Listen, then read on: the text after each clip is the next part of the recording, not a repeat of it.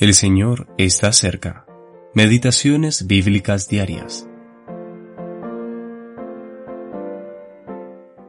Después de él fue Samgar, el cual mató a seiscientos hombres de los filisteos con una aguijada de bueyes, y él también salvó a Israel. En los días de Samgar quedaron abandonados los caminos, y los que andaban por las sendas se apartaban por senderos torcidos las aldeas quedaron abandonadas.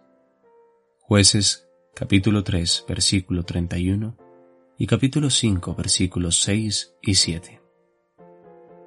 Los jueces de Israel. Samgar, quinta parte.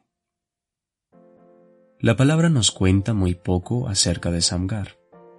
De hecho, aunque leemos de él en el libro de los jueces, el capítulo 3 habla de él como alguien que salvó a Israel, más que como alguien que juzgó a Israel.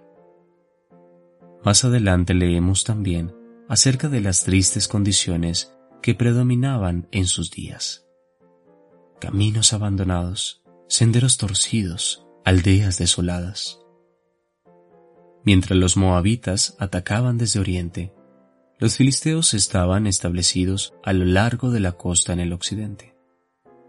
Estos últimos no eran nativos de Canaán, sino que se habían infiltrado en la tierra y habían tomado una porción de ella, y por varios cientos de años fueron enemigos y opresores de Israel. En figura, nos recuerdan a los que profesan el cristianismo, pero que son simplemente religiosos y que carecen de la vida en Cristo. Según algunos estudiosos, el nombre Samgar significa extranjero. Los verdaderos creyentes son extranjeros y peregrinos en el mundo. Están en el mundo, pero no son del mundo. Juan capítulo 17, versículo 14. Samgar no utilizó armas sofisticadas, solo una simple aguijada de bueyes. Pero empuñando esta arma, la utilizó para obtener una gran victoria.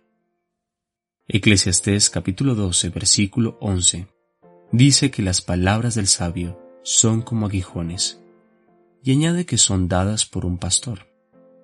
Así que esta aguijada de bueyes pone ante nosotros la palabra de Dios. ¿Qué tan familiarizados estamos con este libro santo?